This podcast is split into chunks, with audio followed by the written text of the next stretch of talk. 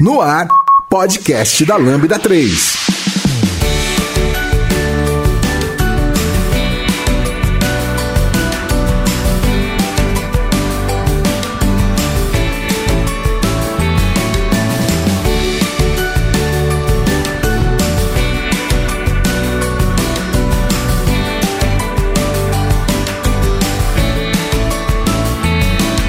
Oi, eu sou Rodrigo e esse é o podcast da Lambda 3.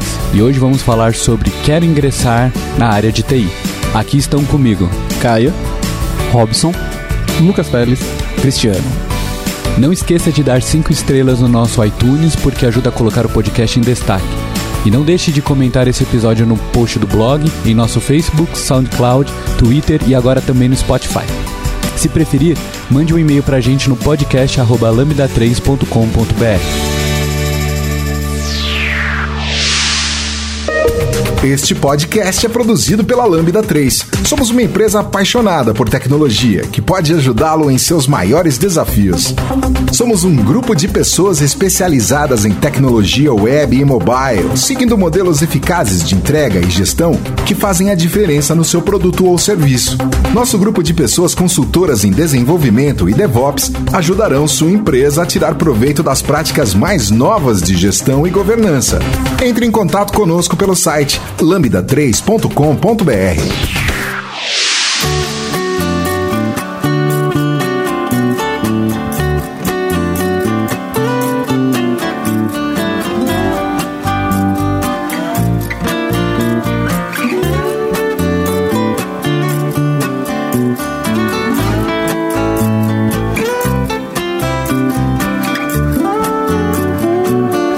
A carreira de TI se mostra muitas vezes extremamente é, chamativa.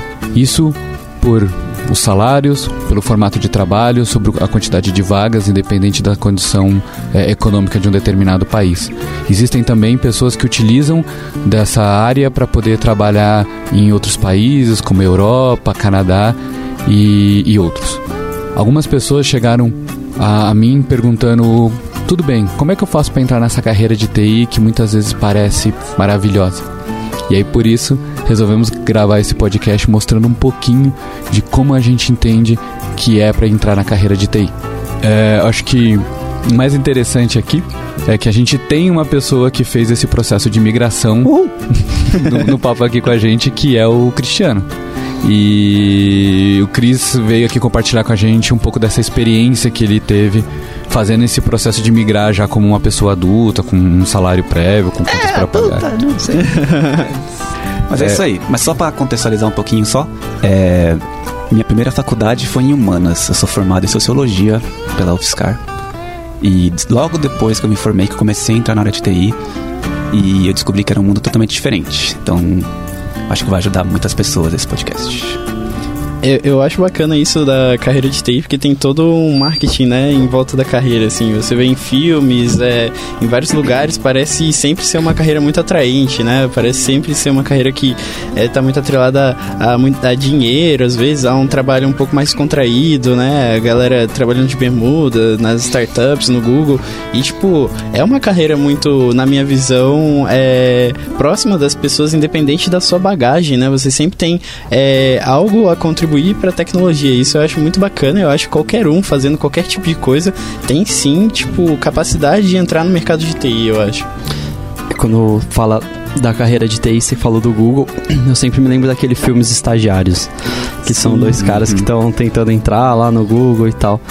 E é bem como o Caio falou, né? Então, acho que é uma carreira que, na verdade, às vezes acaba ficando um pouco meio nebulosa, mas na verdade qualquer pessoa pode conseguir entrar aí e, e atuar na carreira de TI. E, como o Rodrigo falou, é, sempre tem bastantes oportunidades, independente ali do estado econômico de cada local, né? Às vezes varia, mas normalmente é um, é um mercado com bastante oportunidade. E, e vale lembrar também para você que está escutando e que não está tão envolvido ainda na carreira de TI, que carreira de TI não significa que você vai programar, né? Existem várias áreas, existem um, um, mercado, várias profissões diferentes que não tem nada a ver com diretamente programação, que rodam em torno de TI, né? É, é, existe, acho que tem sempre espaço para todo mundo assim no mercado de TI. Acho que vale também citar que, caso você esteja no mercado de TI, esteja escutando esse podcast, eu acho que ele é, é bem legal você passar para as pessoas que você conhece, que têm curiosidade e querem saber mais, né? Tipo, acho que esse é o objetivo aqui que a gente vai tentar abordar. Até pessoas que de repente é, se formaram e não conseguiram emprego na área de formação e, é, como o governo chama, né? Pessoas que de, de, pararam de procurar emprego, o governo chama de desalentadas. Então, talvez seja útil para pessoas que se formaram e não conseguiram uma oportunidade na profissão de, na, de formação e até para pessoas que querem novas aventuras. Como o Caio citou inicialmente, anteriormente na realidade, é, a própria área de TI ela possui inúmeras é, sub-áreas, por assim dizer. Então, não necessariamente uma pessoa que trabalha em TI, ela vai trabalhar, por exemplo, com manutenção de computadores, ou seja, manutenção de rede, desenvolvimento. É, ela, de uma forma, a área de TI ela é extremamente ampla. Então, você tem pessoas que trabalham na área de negócio, é, onde habilidades é, interpessoais são muito mais exigidas do que habilidades técnicas. Existem os desenvolvedores, existem pessoas que têm papéis mais técnicos e etc. Pessoas que lidam com criatividade também, pessoas que lidam muito com coisas artísticas também podem trabalhar muito bem na área de TI. Sim, é, tem, tem um pouco dessa, desse mito dizendo que a área de TI tem que ser é, aquelas pessoas, é, aquele estereótipo de pessoas de exatas, né? Aquele... Com dificuldade de comunicação, é, não criativas e extremamente pragmáticas, etc. E a gente sabe que hoje o mercado de TI não é assim, ele é extremamente amplo, né? Então, como foi falado aqui já, tem espaço para todo mundo. Se a sua característica for mais criativa, for mais comunicativa ou for menos comunicativa, é, pode ter sim um, um, uma vaga, um, um, trabalho de TI que encaixe mais com a sua personalidade. É, dito isso, eu acho que a gente vai acabar focando nesse podcast mais para desenvolvimento, que é a profissão de todos os envolvidos aqui e é onde a Lambda 3 tem o, o seu mais forte. É, fica a dica que o programador não é o cara que arruma impressora normalmente, tá? é. Ué, como, mas, como mas... não? Como não? mas digo já de experiência de vida. Quando eu comecei, quando eu não sabia absolutamente nada de TI, eu achava que uma pessoa que trabalhava na área de computação era um cara que realmente sabia entender como que o Word funcionava. Como que o cara programava o Excel para poder, ah, vou gerar um relatório mais bonito no Excel aqui. Eu não sabia, eu não tinha noção de, por exemplo, existem N linguagens que você pode fazer N coisas diferentes. Eu não tinha noção, pensei que era aquela caixinha que eu usava na minha casa, que era computador, que até então, por ser de humanas, eu só, eu só usava a parte de texto. Eu pensei que aquilo que ia ser programação. Eu pensei que você ia criar um programinha, por exemplo, um PowerPoint, e você ia ser o mestre do PowerPoint. Eu pensava que aquilo era a programação, sabe? Então, essa foi a, o grande turning point da minha vida, assim. Descobri que quando você fala de TI, você fala de ler textos, interpretar textos e produzir textos o dia todo. Claro, sempre no viés mais da programação, né, que a gente está falando aqui. Mas é texto o tempo inteiro. Programação, TI, tudo é texto. Você vai passar grande parte do seu tempo na frente do computador, lendo, interpretando e produzindo textos. Eu iria até concordando com o que o Cristiano fala, até um pouco mais além, né? ele falou do Word, do Excel e tal. Existem desenvolvedores que fizeram Word e Excel, né? E não, não vai ser, não é a realidade da maioria dos desenvolvedores no Brasil, né? A gente trabalha, os desenvolvedores vão aí fazer outros sistemas. Então, aquele e-commerce que você entra para olhar o preço de uma roupa, um dos trabalhos dos desenvolvedores. É, quando você entra no internet banking para pagar uma conta, é um dos trabalhos dos desenvolvedores. E aí, dentro desse, desses é, sites, é, existem várias várias atuações que um desenvolvedor pode fazer, né? Dificilmente um produto que a gente vê de tecnologia, seja internet banking, um aplicativo, alguma coisa, está concentrado em um único desenvolvedor que sabe tudo, sabe? Normalmente são várias partes diferentes, é, é, é algo muito, muito alcançável para as pessoas, justamente porque esse trabalho é dividido em várias pessoas que cada uma com a sua especialidade consegue contribuir para o desenvolvimento daquela ferramenta gigante, né? Então, eu também sempre, antes de entrar na, no mercado, né, na carreira de TI, sempre tive esse estigma putz, eu nunca vou conseguir ser um programador porque um programador precisa saber de tudo. Um programador precisa entender o que, que a Assembly está fazendo lá, o que, que o processador está fazendo e tal. E essa não é a verdade, né? Hoje a gente consegue fazer muita coisa sem ter necessariamente conhecimento muito grande do que está acontecendo é, nos processadores, do que está acontecendo numa camada tão, tão abaixo, assim, né? Do que a gente está programando. É, existe. Por, por, isso eu gosto bastante de, de, bater nessa tecla, assim. É, todo mundo é capaz, sabe? Não, não é algo que é. Você não precisa dominar o mundo inteiro. Muitas vezes, com uma linguagem simples, você já consegue fazer diversas coisas, sabe? Diversas. Tem muita coisa pronta que a gente consegue usar. Tem muito. É, é algo muito alcançável, eu acho. É. Inclusive tem, a, tem um mito grande, né? Que o pessoal fala, ah, mas tipo, como é que eu vou mexer com programação? Eu nem gosto de matemática. Tipo, não tem nada a ver, você não precisa saber matemática, ou ser bom em matemática para conseguir programar ou fazer esse tipo de coisa. Ou é mesmo estar no mercado de TI. Eu acho que a maior parte das pessoas, inclusive, não gosta.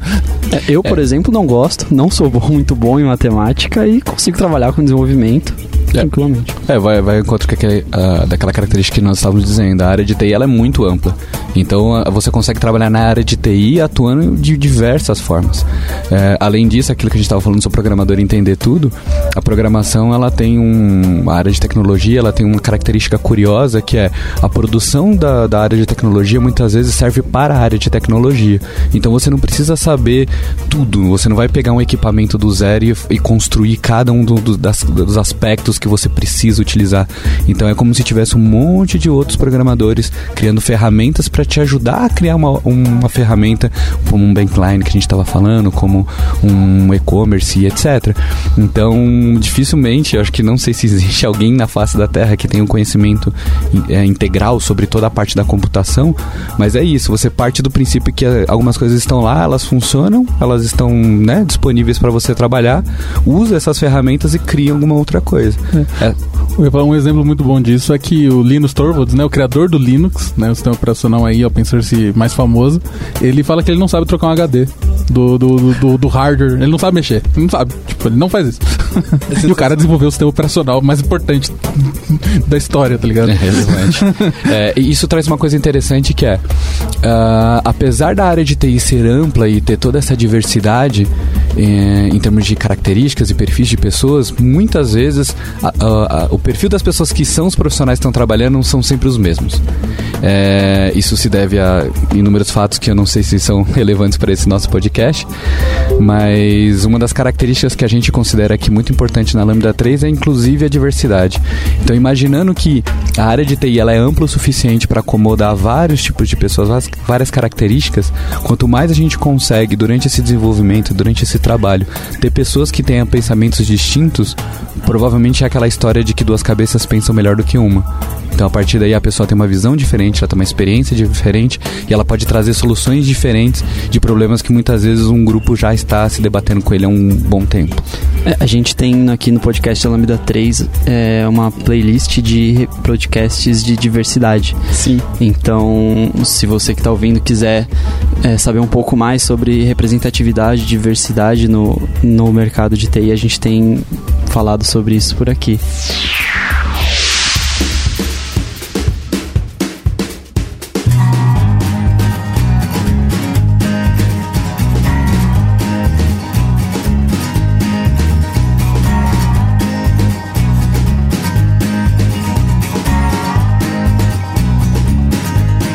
Escreva pra gente podcast@lambda3.com.br.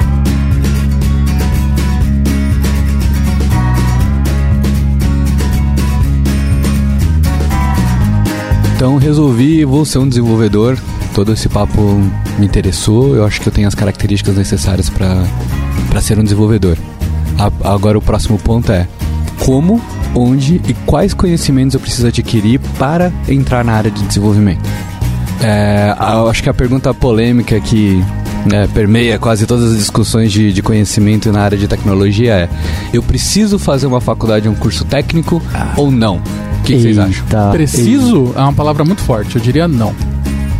Se, você se eu recomendaria, sim se você tiver esse tempo disponível e também vai depender muito de como que cada pessoa absorve conhecimento. Algumas pessoas precisam ainda mais quando vão entrar em contato com material que eles nunca viram de uma educação formal. É, às vezes pode ser bom, mas não é de forma nenhuma necessário essa, essa discussão é, acontece muito aqui, principalmente comigo com Teles, mas assim, na, na minha visão, eu acho que depende, sabe? Depende muito da pessoa. Porque tem pessoas que é, simplesmente hoje, com a tecnologia avançando, a gente tem vários é, portais com cursos online que você pode fazer e aprender muito rápido. Agora, tem pessoas que têm a necessidade, né? Que é, é um pouco melhor você ter alguém do seu lado para te ajudar a, a, aprender, sabe? Te ajudar a te dar os toques de um, que um profissional pode te dar para fazer. Eu acho que depende muito do jeito que você aprende e do jeito que, que você funciona, sabe? Mas eu, eu, por exemplo, aprendi programação sem fazer faculdade. Eu, eu acho que é muito válido é, você é, a desenvolver a habilidade de pesquisar coisas na internet, sabe? Eu acho isso muito bacana e talvez uma pessoa não vai poder fazer isso por você. Talvez uma faculdade te ajude dando trabalho de casa, dando lições que você vai ter que acabar pesquisando. Mas eu acho muito bacana você aprender a correr atrás do conhecimento, sabe? Porque cada vez, depois que você aprende a correr atrás do que você quer aprender, ninguém te segura, sabe? Você consegue aprender o que você quiser. Na internet a gente tem tutorial para tudo, tudo. Sim, é, eu até digo às vezes que acho que uma das maiores funções da faculdade é te ensinar a aprender. É te ensinar a saber se virar, a buscar as coisas. Lógico que vai depender de faculdade para faculdade, curso para curso que você tá fazendo, né? É, para mim, por exemplo, eu achei que a faculdade foi muito positiva e eu já comecei a fazer faculdade com 4 anos de desenvolvedor. Então eu já trabalhava muito tempo na época, eu resolvi fazer porque eu gostava e eu não me arrependo nem um pouco. Eu acho que me ajudou bastante. Então, é, tem seu valor, mas, né, como eu falei, não é necessário. E diferente da, de algumas outras profissões, né, principalmente profissões que a gente vai ver mais na área de humanas, a profissão de TI não é uma profissão que tem uma, um órgão regulador que Sim. você precisa de uma carteirinha para poder atuar, né? Então, é, é, quando a gente fala que você não necessariamente precisa de uma faculdade, é porque não necessariamente você. Não necessariamente não, você não vai precisar é, pagar um órgão que vai te dar uma carteirinha que você vai poder daí atuar. É. Você consegue é, ter a sua atuação é, com TI com cursos, é, aprendendo sozinho ou fazendo uma faculdade, como o Caio falou, acho que vai muito do perfil de cada um, né? É, eu fiz a faculdade também, me deu muita base lógica, assim, né? Me deu muita. Não necessariamente eu saí da faculdade aquele programador, mas eu saí da faculdade com uma base estrutural do que eu precisava aprender. Mas aí vai muito de cada um. Eu já tive muitos amigos que são super bem sucedidos na carreira de TI e não fizeram faculdades. Também tem amigos que são super bem sucedidos e fizeram faculdade. Então vai muito do perfil do profissional. Assim. Sem dúvida. No meu caso, eu posso dizer que a faculdade ela foi 100% definitiva para eu saber que eu estava dando um passo seguro para uma outra área. No caso, de novo, eu vim de uma área totalmente diferente. Eu não sabia qual era o leque de opções quando eu tinha, quando eu pensava em TI. Então, entrar numa faculdade e logo nos primeiros meses de faculdade eu já pude ver que, ao mesmo tempo que eu podia trampar fazendo textos, programando, eu podia estar tá lá mexendo com arquitetura de computadores, eu podia estar tá mexendo com a pecinha do computador, eu podia estar tá mexendo com alguma outra coisa que envolve a área de TI, a organização de projetos e tudo mais. Mas no meu caso, a faculdade, ela foi um, um eu posso dizer, um amigo, porque foi com ela que eu pude desenvolver a minha capacidade de, tipo, que nem o Teles falou, eu tenho que aprender a aprender. Quando eu fazia meu curso de humanas, eu estudava e eu tinha o meu ritmo de estudos que para mim servia muito bem quando eu fazia sociologia. Na área de TI, eu tive que reaprender a estudar. Eu tive que, eu não podia, por exemplo, pegar uma tarefa, uma lista de cálculo e fazer do mesmo jeito que eu estudava quando eu tinha meus textos em TI e em sociologia. Eu tinha que sentar, eu tinha que procurar um lugar confortável para ficar sentado. Eu não podia ficar deitado e só escrevendo alguma coisinha, sabe? Eu tive que moldar a minha cabeça para como as pessoas dessa área de TI funcionavam. E isso foi 100%, 100% importante para mim. É, e isso é legal que traz uma visão muito distinta, né? É, eu acho que quando a gente fala de faculdade, na minha percepção, até da, da, do meu da minha visão sobre educação, eu não acho que a faculdade ela tem que ter esse tom profissionalizante. Especialmente quando a gente fala sobre TI, é, as ferramentas, né, o trabalho que a gente toca no dia a dia, para mim não faz muito sentido ser ensinado numa faculdade, porque as coisas mudam muito rápido. Então, se você tiver 10 anos de, de, de experiência numa área de TI, você já sabe que teve várias gerações, que você teve um conjunto de ferramentas para fazer web diferente, que você tem a questão do celular, que você tem a questão do relógio, que você tem a questão é, que a gente chama de back-end, né, de, de servidores, né? Completamente diferente, a tecnologia muda muito. Então, na minha visão, uma faculdade que acaba focando numa coisa muito profissionalizante, que é eu vou te ensinar como usar essas ferramentas, ela passa a ser obsoleta num período, de num período muito pequeno. Na minha visão, o que a faculdade pode agregar, e de novo, eu não acho que é imprescindível para você trabalhar na, na, área de TI. Que ela pode agregar são que essas coisas é, mais conceituais. Então, foi o que o Cris trouxe para gente, no, como é que você estuda. É, os meninos também falaram sobre essa questão de você buscar informação. Então, como é uma área muito dinâmica, saber buscar informação é muito importante, aprender, porque sempre vai ter coisas novas para aprender e conceitos, né, muito mais amplos do que simplesmente utilizar uma ferramenta, mas do tipo, por que, que eu usaria tal ferramenta e não usaria outra ferramenta? Quais são as características que eu preciso é, relevar quando eu estou tomando essas decisões dentro do, do meu trabalho, do meu dia a dia? Uhum. Até eu costumo dizer que normalmente uma faculdade boa não é uma que você não vai sair dela trabalhando. Ela vai te dar a base, ela vai te ensinar algoritmo, vai te ensinar estrutura de dados, todas essas coisas que, às vezes, criptografia que eu vi na faculdade. Então, algumas coisas que você não vai estudar porque são chatas, mas são importantes, e ela vai te obrigar a estudar, e isso pode ser importante no futuro. Então, tem esse seu valor aí.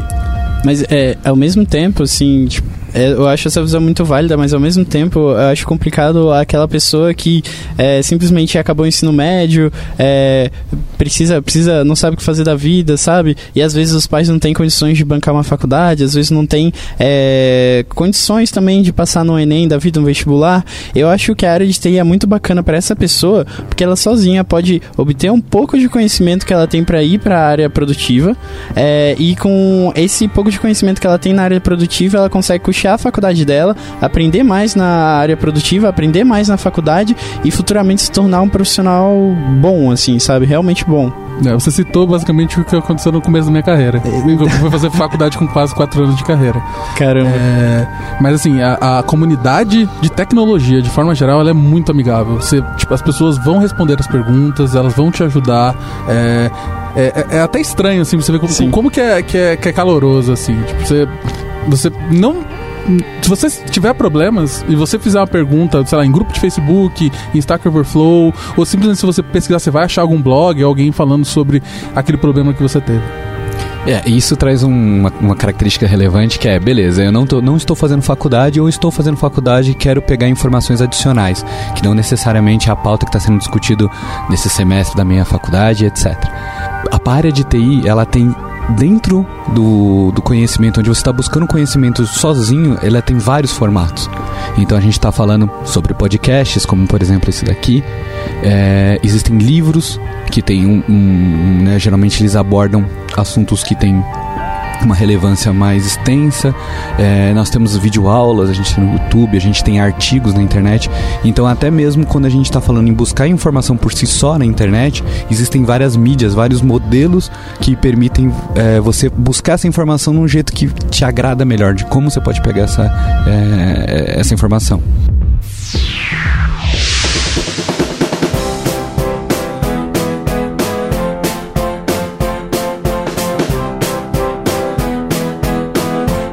Podcast da Lambda 3.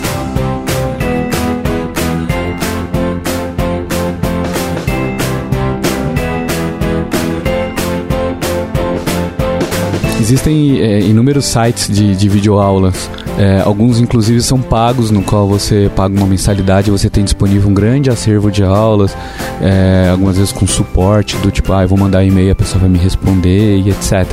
É, eu, particularmente, tenho bastante dificuldade em acompanhar vídeo aula assim. Eu, eu tento, é para mim uma coisa que eu tento fazer muito, mas eu não necessariamente consigo. Então para mim sempre funcionou melhor livro, mas de um formato mais passivo assim. Eu estou interessado em saber determinado assunto, e aí eu busco algum livro relevante para aquele assunto. E e artigo de internet numa, mais num ritmo de atualizar, saber que alguma coisa aconteceu, que temos informações novas e etc. Então, num formato iniciante e tal, é, eu acho que artigo e livro, na minha percepção, são muito bons. E algumas videoaulas, se você é o tipo de pessoa que topa é, ficar sentado e assistindo a videoaula tal, e, e né, ter todo o, o ritmo para fazer. Um dos sites, por exemplo, que eu gosto de videoaula é, ele é inglês, infelizmente, que é o, que é o Plural Site. Ele é pago, ele é meio carinho também. Mas aí, né, a gente pode fazer aquele modelo Netflix. E, e ele tem muito conteúdo, muito conteúdo, de forma muito ampla. É, os, os, a, apesar da aula ser em inglês, a pronúncia dos professores, eles têm toda uma preocupação de não fazer um inglês muito rebuscado, não ter uma questão de, de, de sotaque que dificulta entre um professor e outro. Então, assim, eu acho que é bem estruturado. Para quem tem um inglês é, mediano, é o suficiente para você conseguir adquirir bastante conhecimento. E é sempre tópico relevante, tá sempre atualizado, é bem legal. É, um equivalente brasileiro também, assim, se inglês for um problema, embora acho que a quantidade de material seja menor do que o Pro Site, é o Alura, né? Que é do pessoal da Kaelon, que faz ah, vários muito cursos introdutórios que são bons. E é também uma ótima opção. Ele também tem vários cursos, a didática é muito boa, é, tem bastante curso introdutório, inclusive, é, não só da parte de tecnologia de programação, acho que tem coisa de design também, mas é, por aí vai. É um ótimo lugar para começar também. E com livros também, né? Com a editora Kaelon. Sim, tem vários livros. É, fala- do código, né? Isso, ainda falando da Kaelon, a própria Kaelon mesmo disponibiliza as apostilas de alguns cursos presenciais deles para download na internet. Também são bem úteis. E aí em português tem algumas outras opções é, acessíveis, com os- com cursos, videoaulas em português, que tem o próprio site do DevMedia, que tem alguns conteúdos, tem muito conteúdo, mas é interessante quando você, se você for utilizá-lo, dar uma olhada na data de lançamento do curso para que você tenha sempre é, cursos mais atualizados, né? Porque é uma grande quantidade o acervo deles, né? E existe também um, um, algumas umas videoaulas no YouTube também que são gratuitas. Então, se você pesquisar lá no YouTube, tem alguns profissionais que disponibilizam bastante conteúdo lá no YouTube mesmo, gratuito. E existe uma, uma, um site da Microsoft que é Microsoft Virtual Academy, que tem conteúdo em português também para iniciantes. E tem um site muito bom que eu particularmente gosto muito. é, acho que todo mundo aqui talvez já tenha dado uma acessada, que é o site da Loiane. Lá, apesar da gente ter alguns, alguns cursos mais avançados, tem alguns outros para iniciantes também, cursos mais cursos bem completos, que chama Loiane Training. Eu, eu, acho, eu concordo muito com essa linha que o pessoal falou, assim, de às vezes é, o texto ser uma forma, porque eu acho que texto é uma forma muito mais rápida, mas eu acho que no começo, quando a gente tá ingressando e tal, a videoaula é muito bacana porque você consegue ver, ter uma representação, tipo, visual mesmo do que tá acontecendo, é, se na sua máquina tá realmente acontecendo o que na máquina do instrutor tá acontecendo, eu acho isso muito bacana, assim. É, e, poxa, tem vários. Você. No YouTube, se você jogar como fazer um app, você provavelmente vai encontrar vídeos em, em português de como fazer um app. Eu acho isso muito bacana. Mas tirando o YouTube, tem várias referências assim de. A própria Udemy, que tá super famosa agora, fazendo vários cursos que você tem suporte se quiser, pode trocar ideia com o professor também. É, é, tem vários, várias documentações. Hoje em dia, a, a documentação, uma vez que você aprendeu o básico, a documentação de várias coisas da tecnologia tá muito acessível até para as pessoas que não são muito técnicas, assim, sabe? É, então, se você, por exemplo, focar em aprender JavaScript, depois que você aprender o JavaScript, cara, ler a documentação do React vai ser é, simples, sabe? Não é algo muito desafiador. Porque é justamente a- a- as- as próprias pessoas desenvolvem a tecnologia pensam em fazer aquele conteúdo acessível para as outras pessoas, sabe? E se você estiver focando em aprender algo que muitas pessoas estão focando em aprender também, você provavelmente vai encontrar vários cursos, inclusive em português. É, a gente tem os conteúdos, eu, eu- eu acho muito bacana o podcast da Lambda 3, é, né? Plim, Alto, plim. alto Java. Alto Jabá. A gente teve aí o podcast React Native e muita gente foi comentar e tal, e daí eu falei, putz, vou, vou dar uma procurada aqui no YouTube. Cara, eu joguei React Native no YouTube, tem vários tutoriais muito bons de React Native em português, sabe? Então você que tem muita pouca base, você já consegue fazer um aplicativo, sabe? É muito, muito acessível. Eu gosto muito do YouTube por ser muito acessível, por ser gratuito também. Apesar de sempre ser bacana você contribuir para o cara que está desenvolvendo o seu conteúdo, né? Então, poxa, gente, não é, é, Tem muita gente que acha que é bacana, né? Que é esperto você piratear conteúdo, ainda mais conteúdo que as pessoas estão fazendo para ensinar. Tem que pensar que a, a pessoa que está desenvolvendo esse conteúdo precisa comer também, tem suas dívidas. Então, por favor, galera, sempre é, patrocinem o- as pessoas que vocês é, usam os cursos, entendeu? As pessoas que vocês gostam, que tem um trabalho bacana. Agora deixa eu fazer uma pergunta. É, vocês acreditam que para pessoas que estão iniciando nessa carreira, frequentar eventos sobre temas específicos é uma boa? Eu acho que sim. É, talvez, é, é, vai depender muito do evento, né? Se, se tivesse um, se tiver, se for um evento com uma temática realmente mais introdutória, o que eh, tem alguns, inclusive meetups, é, que são bastante introdutórios, é, é legal para você conhecer pessoas que trabalham na área, conversar com elas tirar suas dúvidas ali no, no, no dia a dia, mais pelo networking. É, dependendo do conteúdo, se for muito, se for médio ou avançado, talvez não seja tão útil, mas é, vai te dar uma, um, um, insight ali de mais ou menos como funcionam as coisas da, da vida do dia a dia. Explica um pouquinho para quem não conhece o que, que é um meetup. Um meetup é basicamente um é como se fosse uh, um grupo de pessoas se juntam que eles conhecem bem ou estão aprendendo bem alguma, algum tema. Isso não necessariamente tem a ver de tecnologia, você tem meetup, sei lá, de fotografia, por exemplo. E eles se juntam para mostrar isso para as pessoas. E Aí às vezes pode ser pago ou não, e é um grupo de pessoas é, conversando e apresentando é, sobre um assunto que eles têm interesse. Em tecnologia a gente tem muito o formato de uma pessoa vai fazer meio que uma palestra, né? Mostrar alguma coisa que ela aprendeu, ou falar sobre algum conteúdo, e daí normalmente tem uns breaks que é onde a, todas as pessoas param para fazer um networking, às vezes comer um lanchinho é, e tal. E assim, não se preocupe se você. Eu acho muito bacana ir no evento, não se preocupe se você não entendeu conteúdo. Existem muitos, muitos meetups como esse feitos para as pessoas não técnicas realmente frequentarem, sabe? Então, pessoas que desenvolvem UX, é, Agile Code, Scrum Masters, são pessoas que vão, vão poder tirar alguma coisa daquele conhecimento. Não necessariamente vai ser um conhecimento de programação. E indo nesses eventos você vai poder ter um contato com as pessoas da área, sabe? Perguntar, poxa, que caminho que eu sigo, o que, que eu faço, minha vida é assim, sabe? E cada vez ir criando seu networking, que eu acho uma coisa muito importante também. Eu acho que essa questão do contato que, que vocês estão citando, Caio, isso é muito importante, assim, pra, na, na área, né? Em qualquer, qualquer profissão, na verdade. E uma coisa que é muito, foi muito importante, acho muito bacana nos eventos, é que você vai lá e são profissionais que estão ali te passando o conhecimento que eles utilizam no dia a dia, ou estão dispostos a te ajudar a iniciar na carreira, e eles vão te falar também aonde buscar conhecimento.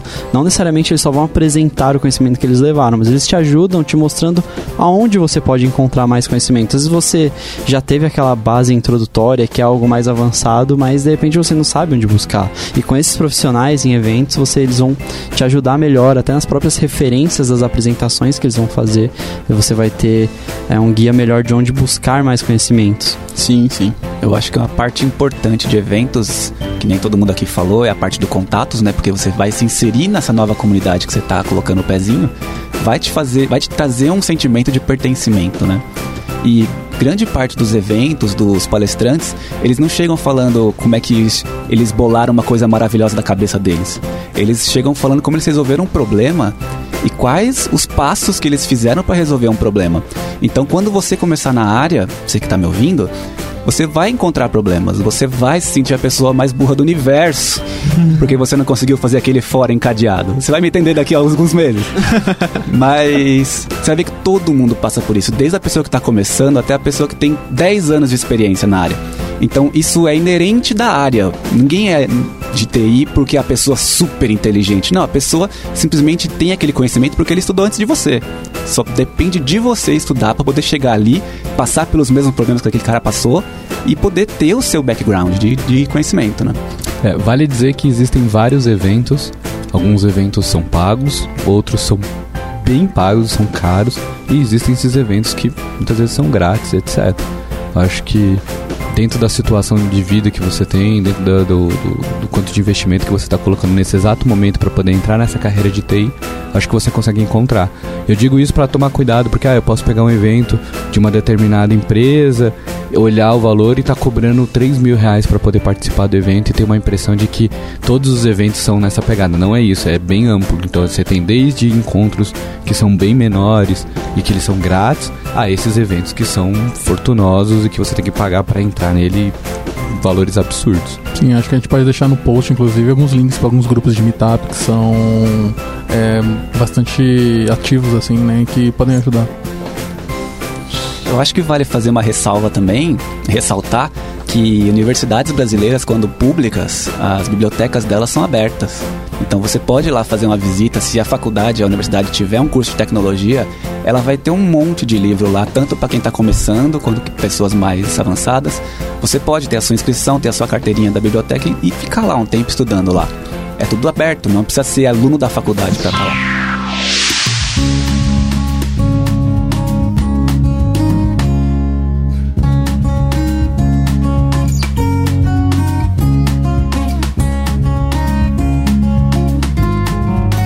Entre em contato pelo site lambda3.com.br.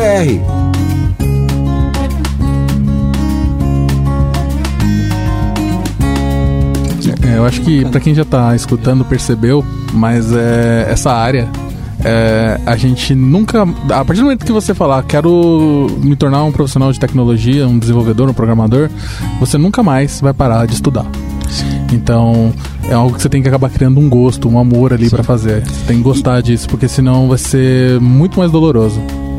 E eu, eu acho que cada vez, assim, estudar no mercado de TI, é, quando a gente fala estudar, a gente tende a lembrar daquela fase de escola, ler muitos livros, nossa, coisa chata, né? Fazer tarefa, não.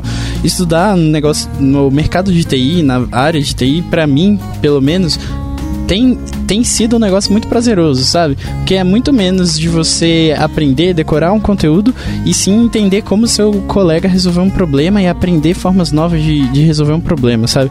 Acho que é um negócio muito mais orgânico, muito mais criativo que você tende a procurar e não repudiar como a maioria do, dos estudos, né? Tipo, lembram, assim. Tem uma relação mais próxima da curiosidade, né? Exato. Você exato. tá vendo algo e você fala, hum, mas como é que será que isso usa? Como é que será que isso funciona?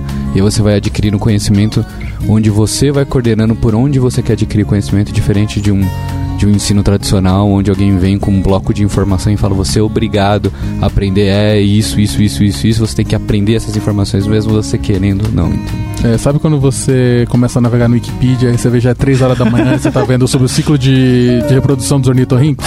É, é, mais ou menos isso, É só que você direciona isso para algo profissional. Exatamente isso. E aí eu queria deixar algumas indicações se, você, se o teu perfil de aprendizado é algo mais presencial. É, existe um, um, uma- um grupo de pessoas que, tá, que organizam um programa que se chama Reprograma, que é para mulheres é, de baixa renda que estão desalentadas, que não têm é, emprego e estão buscando uma nova reinserção no mercado de trabalho. Então lá eles formam é, mulheres para o mercado de trabalho. Existe também alguns cursos no Senac, e aí ele vai ter Senac em várias, vários locais, né? Ali na Zona Leste, em vários locais. E no Senac o curso tem a parte paga do curso e também tem, existem bolsas. Então você pode concorrer a alguma bolsa. É, existe também um outro é, trabalho que está sendo feito em Santa, Santo Amaro, que é Aprendizes Digitais, que é uma galera bem competente que está lá formando profissionais também de forma presencial para o mercado de trabalho. Então a gente falou bastante coisa de sites, de artigos, de livros, mas se o seu perfil for de repente for algo mais presencial, tem algumas dessas opções que talvez possa ser útil. Universidades também colocam cursos de verão, eles abrem cursos de programação de um mês, um mês e pouquinho.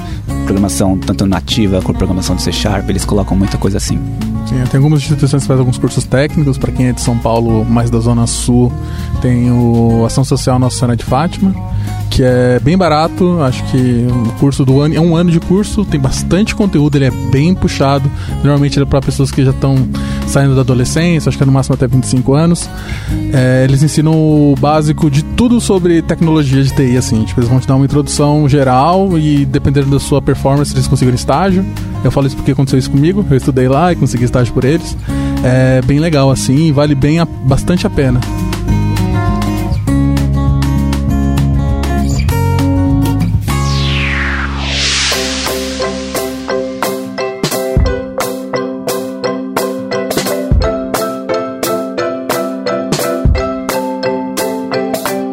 Você ouve podcast da Lambda 3.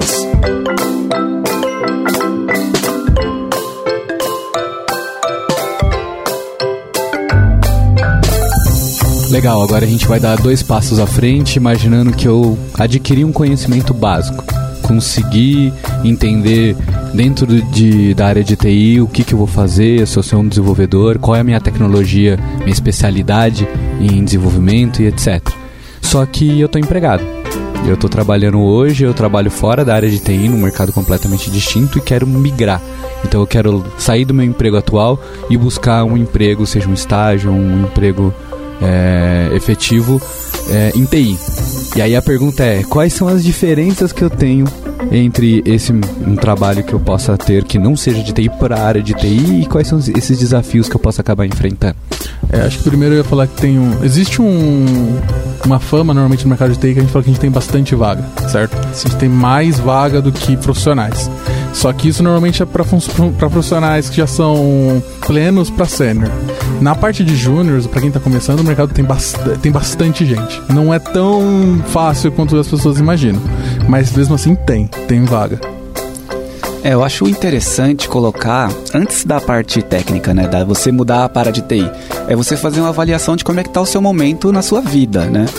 Porque se você tem um, um, alguns anos de experiência na sua área atual, você já tem algum cargo de relevância ou não, você tem aquela vida de adulto, de poder pagar boleto. Se você tem uma família é muito mais difícil, porque tem criança para criar. Então, tem que pensar que quando você trocar de área, é basicamente recomeçar do zero. Você vai estar concorrendo com pessoas de 19 anos que são sustentadas pelos pais. São pessoas que não necessariamente têm ou dão a mesma importância que você para aquele conhecimento, para aquele momento. Porque uma coisa que acontecia muito comigo era aquele negócio de eu tenho que me provar, sabe? Eu decidi trocar, eu decidi ir pra TI, então eu tenho que aprender isso aqui, eu tenho que saber fazer isso aqui, eu tenho que aprender hoje isso daqui. Então é uma coisa muito mais pesada nas suas costas, e isso vai acontecer. E eu diria, tipo, toma cuidado para você não achar que trocar para área de TI, você tá trocando por uma área mais fácil. Eu tô colocando aspas aqui, tá? Fácil. Porque é muito comum você ver que nem o, o próprio Caio falou, você vê aquelas empresas super Google, você vê aquelas startups brasileiras em que todo mundo tá de bermuda jogando ping-pong, correndo atrás de um porco dentro da sala. aquelas coisas legais que você vê e fala, nossa, quero fazer a mesma coisa. Cara, você vai trabalhar do mesmo jeito. Se você tá infeliz com a sua área, você tá infeliz com o seu chefe, com o seu gerente, ah, vou trocar de pra TI porque vai ser mais legal. Cara, não vai. Você vai ter que trabalhar do mesmo jeito. Vai ter chefe, vai, vai ter, ter chefe, vai ter gerente. Isso, trocar de área não vai enxugar suas lágrimas. então, e, esse é o, o primeiro passo que você tem que fazer. O, o seu problema é não ser milionário. Se você for milionário não precisar trabalhar, tá resolvido. Mas no momento que você precisa trabalhar, trabalho é trabalho, então vai ter alguém pedindo pra você fazer alguma coisa que você vai ter que Sempre fazer. vai ter cobrança, ainda mais numa área que você tá lá resolvendo o problema para outras pessoas, as pessoas vão te cobrar, vai ter ali um sentimento de ele tem que fazer o que eu tô pedindo. Então não pense que vai ser uma, uma troca para algo mais fácil na sua vida. Vai ter trabalho do mesmo jeito. Eu queria fazer um comentário sobre aquele, sobre o que o Cris falou sobre o momento da vida. É, não sei se vocês perceberam, mas tudo que a gente disse até agora é, falou que a, o conhecimento da área de TI recai muito sobre o indivíduo. Então, diferente de você fazer um curso, por exemplo, se eu quero ser advogado, eu tenho que ter curso de direito. Apesar de é, o volume né, de informação que a pessoa precisa aprender pode variar de acordo com a especialização e etc., tem um, um, um caminho ali traçado para a pessoa chegar na, naquele objetivo. Na área de TI, ele é, ele é muito espaçado, né? Então depende muito de como você está construindo esse, esse, volume de conhecimento. E como o Teles também disse, é, esse conhecimento precisa ser atualizado constantemente. Isso quer dizer que para você conseguir trabalhar na área de TI, você precisa de tempo para poder adquirir esse conhecimento. Muitas vezes esse conhecimento é adquirido fora do seu horário de trabalho. Então não é porque você conseguiu arranjar um trabalho na área de TI que todo o conhecimento inicial que você precisava adquirir antes desse emprego você conseguiu e a partir daí o emprego vai conseguir te ensinar tudo. As coisas atualizam muito. Então é muito normal que seja demandado do, do, do indivíduo a adquirir esse conhecimento fora do horário de trabalho. E isso no momento da vida muda muito, porque uma coisa é você tá falando de alguém, como né, foi dito anteriormente, 19 anos, moro com os meus pais, etc. Eu chego, tenho poucas tarefas domésticas para realizar, eu tenho é, mais tempo livre, etc. Comparado com uma pessoa que, por exemplo, pode ter criança para chegar em casa ter que resolver, ter que resolver coisas da, da própria casa. Então, assim, se eu não lavar a roupa, a minha roupa fica suja, entendeu? Se eu não fizer comida, eu não como. Então depende muito do, do, momento, entender esse momento da vida e saber se você vai ter tempo disponível além daquele, daquele, aquelas horas que você acaba dedicando para a empresa. Isso acho que, talvez infelizmente, é imprescindível para você conseguir o sucesso, para você adquirir mais informações e saber como fazer seu trabalho cada vez melhor. Isso, isso acontece muito. Existem pesquisas que mostram, né? Que acontece muito em TI e em medicina, assim, né? O burnout, porque justamente, poxa, quantas vezes aconteceram agora mesmo, recentemente, se você pega uma tecnologia de dois anos atrás, hoje ela pode nem ser mais usada, sabe? Pode estar totalmente deprecated, assim. A gente precisa estar sempre se atualizando, sempre estudando.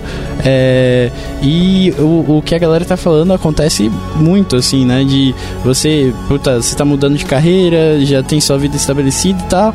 E por mais que você se esforce, chega um, uma pessoa muito mais nova, que tá muito mais fresca a cabeça, e você fala, poxa, mas eu estudo tanto, sabe? Esse, esse maluco chega e, e, quer, quer saber de tudo, sabe? Pra cima de mim.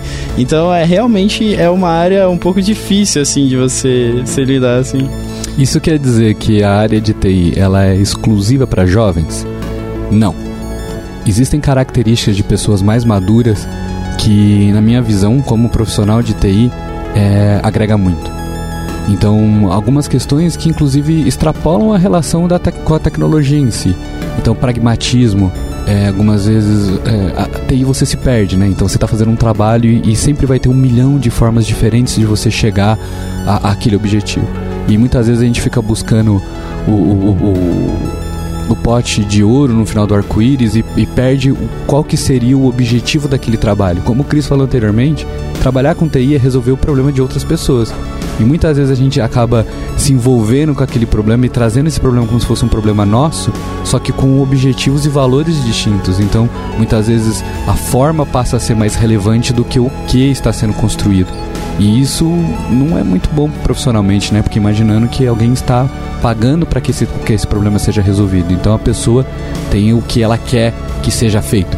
Então, é, a relação de algumas pessoas com mais experiência de vida ajudam a trazer outras características, muitas vezes de relacionamento é, interpessoal, né? outras características sobre pragmatismo de como olhar o trabalho, que muitas vezes um jovem não tem, até por falta de experiência de vida mesmo. Isso para mim é legal porque experiência, o único jeito de você adquirir experiência é tendo essas experiências. Então não tem como alguém com 20 anos ter um mesmo volume de experiência de alguém que tem 30 anos. Então é saber se essas experiências que você teve durante a sua vida, elas conseguem ser relevantes para dentro de um, de um, ambiente de desenvolvimento de software. É, ali não é porque não é porque a gente vai mexer com computadores que você não vai lidar com pessoas, né? Então, Exato. Então, a maior parte do tempo, na verdade, você vai estar lidando com pessoas, você vai estar conversando com o cliente, vai estar conversando com o seu superior, vai ter que lidar com pressão.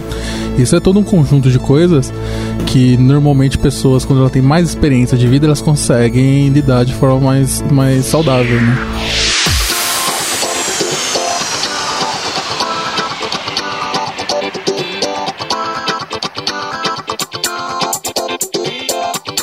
Já deu as 5 estrelas no iTunes pro podcast da Lambda 3?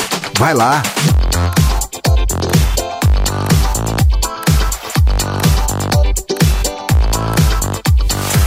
Legal, entendi, entendi um pouquinho agora de como será é, os problemas que eu vou encontrar trocando, essa, trocando de área, né? Acho que eu tô pronto. A pergunta é: eu vou buscar meu primeiro emprego. Como eu faço isso?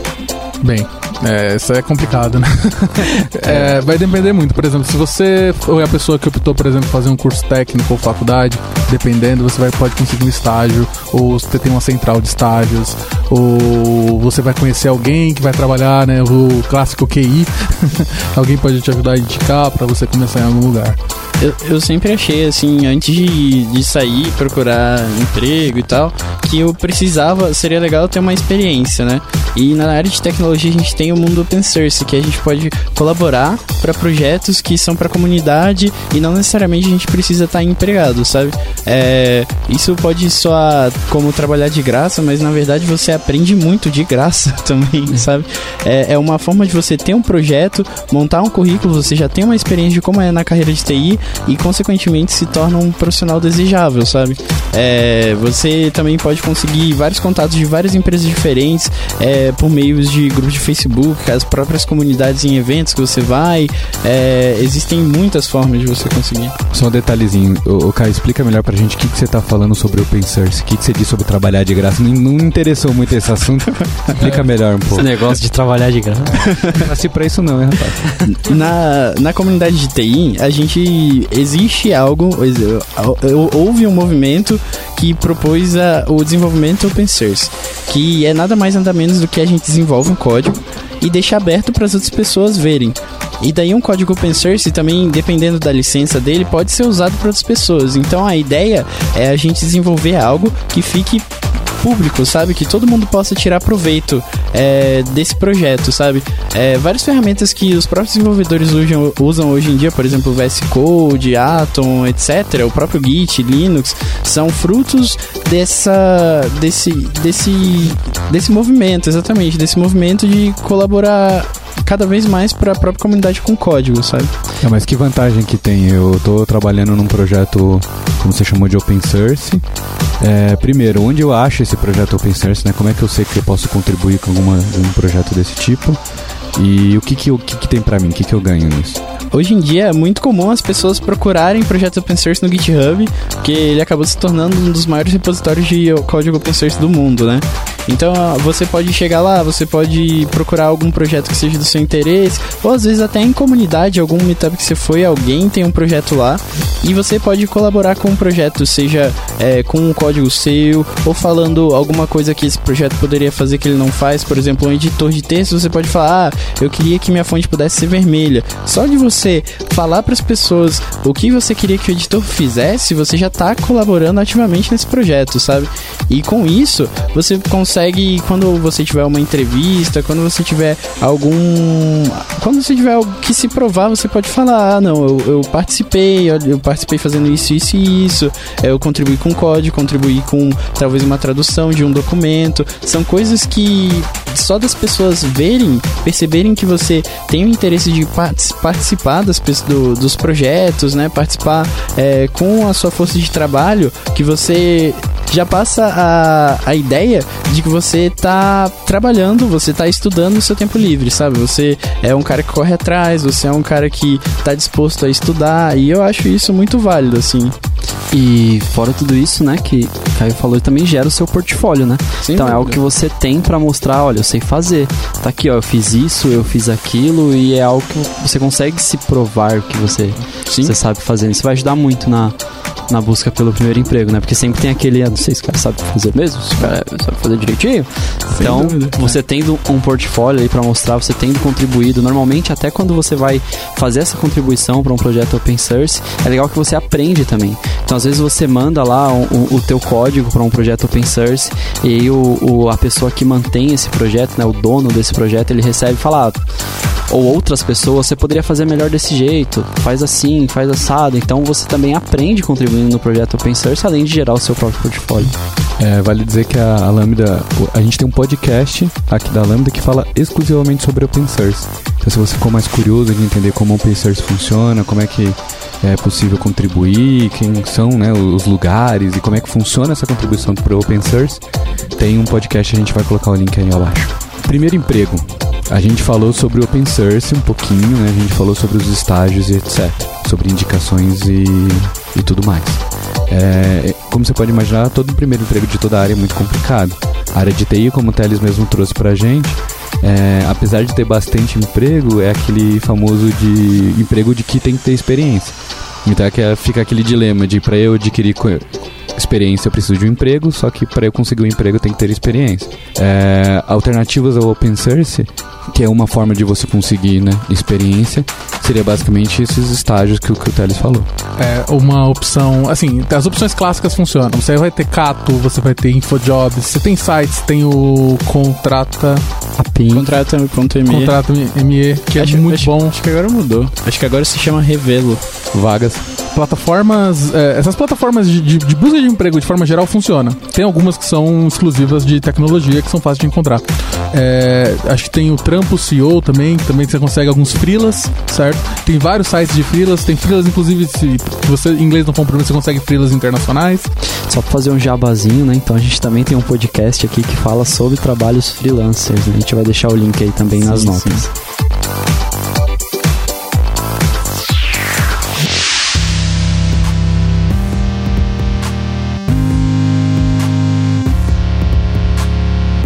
Podcast da Lambda 3.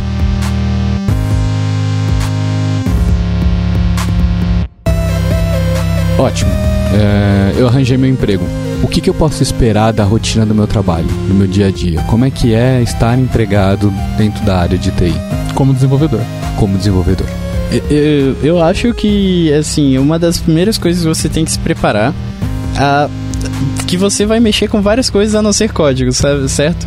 O, a- código é uma coisa que todo desenvolvedor sabe. Normalmente seu trabalho mexe, como a galera já falou, com pessoas, com clientes. Às vezes as pessoas vão te passar o que elas querem que você faça, mas você pode não entender muito bem. Então você vai precisar fazer diversas coisas além de programação, seja aprender com os outros, é, entender bem o que, que é para ser feito e etc. Só, só completando o que o cara já explicou, você na sua, na sua carreira de TI, você vai estar resolvendo um problema para outras pessoas. Então, é muito comum que uma pessoa chegue e fale, eu tenho esse determinado problema X, você pega aquele problema, você entende aquele problema e você propõe uma solução para aquele problema. Geralmente, quando você propõe uma solução, ele não é simplesmente aceito por pela pessoa cliente ou pela parte do seu time. Existe toda uma conversa de como aquela solução foi pensada, é a melhor maneira de fazer, como que você vai fazer aquilo. E tudo isso não é na frente do computador.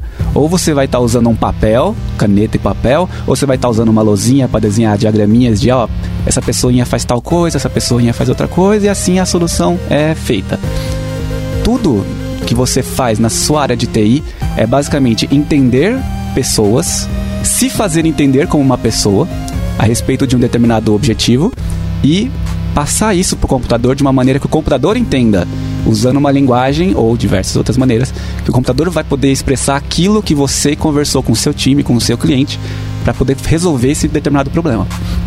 Ou seja, é o trabalho de intérprete. É um grande intérprete digital. Olha que bonito. É, tem o trabalho de, de desenvolver a solução dos problemas, né? Que ali você vai estar pensando e raciocinando o tempo Então é todo. escritor e intérprete. Escritor e intérprete. Tradutor, então. É, E aí eu acho que a rotina também vai depender muito de empresa grande e empresa pequena, né? Sim. Se você tiver ali numa empresa pequena, você vai ser pau patrão da obra, né? Vai fazer, vai mexer no servidor, vai programar, vai arrumar a impressora, Fazer vai o café. fazer nunca? café, vai trocar o estabilizador, o Vai. No vai, break. Vai, vai trocar a lâmpada. vai trocar o É no uma break, vai trocar o toner na impressora, vai fazer de tudo. Aí se você está numa empresa grande que tem esses setores mais bem divididos, você vai ter um- um- um- uma tarefa mais focada no que o Cristiano e os outros meninos estão, estão falando, né? Mas aí depende muito. É importante é, reforçar que dentro da rotina do seu trabalho, uma vez você empregado, a parte do aprendizado ainda continua tendo um papel significativo. Então é muito normal que dentro do, do- da própria interação dentro do trabalho você aprenda coisas novas. Então você vai, como o Cris mesmo disse, você está interagindo com outras pessoas. A partir daí você pode adquirir conhecimento dessas outras pessoas. Então, apesar da gente ter falado lá atrás que eh, você teria que adquirir um conhecimento sozinho, né, fora do horário de trabalho, dentro do horário de trabalho você também vai adquirir bastante conhecimento. Sim. É que é muito mais uma relação onde dentro do trabalho você aprender, vai aprender o que está acontecendo, então é a situação atual, e fora do trabalho talvez você possa estar adquirindo conhecimento de como as coisas poderiam ser. E aí conseguir fazer essa mistura do que as coisas são porque elas poderiam ser, pode te transformar num profissional mais efetivo, você conseguir melhorar o trabalho e não só executar o trabalho do dia a dia. E, eu acho que no, quando você está ativamente trabalhando, você te- tem, você aprende muito mais sobre resolver problemas, né?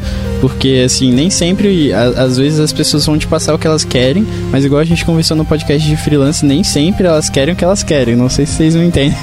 nem sempre as soluções que elas propõem é a melhor solução para aquele problema. A pessoa de TI, a pessoa técnica, é a pessoa habilitada para falar, olha, eu acho que o melhor caminho é a gente ir por aqui, por ali. No começo, provavelmente como você vai estar começando essa área, vai ter uma pessoa um pouco mais sênior, um pouco mais experiente que vai te ajudar a tomar essas decisões. Mas assim, é, é legal você se preparar que um dia, é, um pouco mais pra frente, você vai ter que é, analisar esse problema e tomar uma decisão que não seja nem radical pro time de desenvolvimento, nem tão radical pro cliente, entendeu? Saber fazer essa ponte também é muito importante. É, eu entendo que é responsabilidade da pessoa da área de TI ajudar a, a pessoa que não está pedindo a resolução do problema, né, pedindo o trabalho, é, ajudá-la nesse processo de descoberta e de entendimento do que realmente precisa ser feito. Então não é um trabalho exclusivamente passivo. No momento que você entra para desenvolver, para resolver esse problema com a pessoa, você entra entre aspas no mesmo barco do que ela. Então é importante você trazer a sua experiência e trazer toda essa sua capacidade de comunicação para conseguir de alguma forma atingir o objetivo que passou a ser de das duas pessoas. Vale dizer também que é super importante que, apesar de toda essa demanda de, nossa, eu tenho que é, aprender as coisas do trabalho, eu tenho que aprender coisa fora do trabalho para levar para o trabalho, tem um conjunto de informação muito grande, então eu posso ser, posso estar buscando informações de, de conceitos né, mais, mais, mais básicos, eu posso estar aprendendo ferramentas novas, eu posso estar discutindo um milhão de coisas. A área de TI, sim, ela tem muita informação. E é muito importante é você conseguir encontrar um equilíbrio para ter a sua qualidade de vida. Essa qualidade de vida quer dizer que você tem que ter o seu tempo para poder fazer essas coisas que não estão relacionadas ao trabalho, você tem que ter seu tempo para estudar, você tem que ter seu momento de olhar o ciclo de reprodução de animais no Wikipedia, se isso lhe interessar. Eu acho que ter um, um equilíbrio da qualidade de vida de TI muitas vezes não foi é, tratado com a seriedade que deveria ser tratado. Muitas vezes foi valorizado é, pessoas que passavam trabalhar 16 horas por dia, que achavam super normal trabalhar de final de semana e que encontravam nisso ali uma forma de, de se destacar dentro do, do, do mercado. É, pessoas chegam a ter orgulho. Já vi gente falando, nossa, aqui ó, fiz esse, esse código aqui às 3 horas da manhã, batendo no peito, falando, nossa, olha só como eu sou trabalhador. Sim, dentro da nossa experiência aqui, a gente não acredita nesse tipo de coisa. A gente acredita que quanto melhor a vida da, dos desenvolvedores estiverem, enquanto eles estão trabalhando, melhor é o produto do trabalho deles. Então, em termos de capacidade mesmo, em termos de, de organização e de continuidade deste trabalho para a posteridade, entendeu? Então, aquele, o código que você faz às três da manhã não é o código que você faria à uma da tarde, entendeu? Então a gente entende que a qualidade de vida ela não é só importante para você como indivíduo, então para você que estiver ouvindo saber, que talvez seja meio óbvio saber que a, a, sua vida é extremamente relevante e que apesar de todas essas, essas necessidades, né, essas, essas demandas que vêm de trabalhar na área de TI, é importante sim encontrar um equilíbrio porque você será não só uma pessoa melhor, mas como um profissional melhor também. Importante isso porque é muito estereotipado o desenvolvedor que é aquele cara que não dorme, né? Aquela pessoa, né, que não dorme, que Pega mostra frila. É, pega a fila que mostra a fotinho lá sempre no Facebook, nos quadrinhos aparece. O programador é sempre o que não tá na cama, tá trabalhando às quatro da manhã, né? E, ou é a pessoa da pizza, né? Que recebe a pizza e, e vira madrugada trabalhando. Então, já, já existiu muito mais esse, esse tempo, né? É, hoje em dia a qualidade de vida tem sido lev levada muito mais em consideração, né? Existem, existem, até leis de jornada de trabalho de no máximo 10 horas, apesar da jornada de trabalho ser de 8 horas. Né? Então a gente, como o Rodrigo falou, é muito importante esse equilíbrio de qualidade de vida e, e a sua rotina de trabalho. É porque tudo isso, assim, se você parar pra pensar, você tá ali justamente para resolver um problema.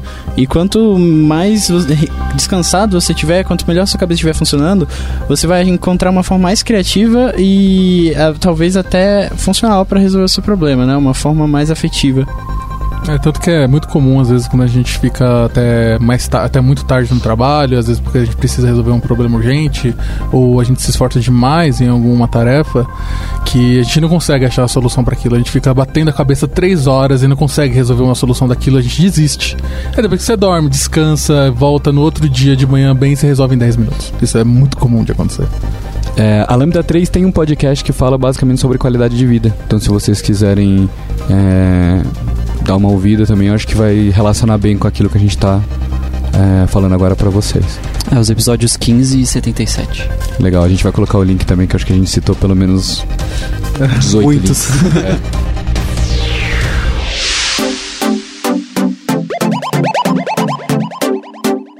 Ouça o podcast da Lambda 3 no seu aplicativo preferido.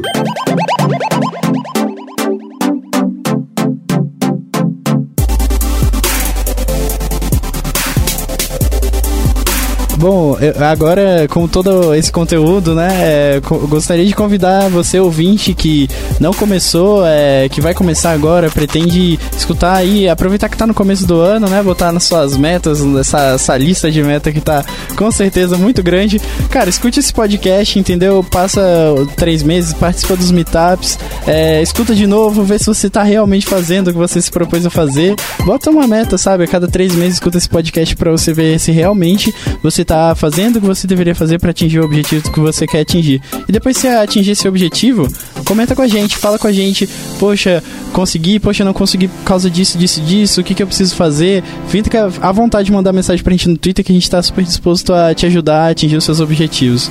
Pode contar com o fato de que a comunidade de TI, de fato, ela é mais amigável do que muitas comunidades de, de internet. Então, vai, sempre vai ter alguém disponível para te ajudar, sempre vai ter alguém com, com disposição para pelo menos te mostrar o caminho das pedras. Talvez não resolva seu problema, mas vai te dar pelo menos uma direção para você pessoas seguir. vão ajudar.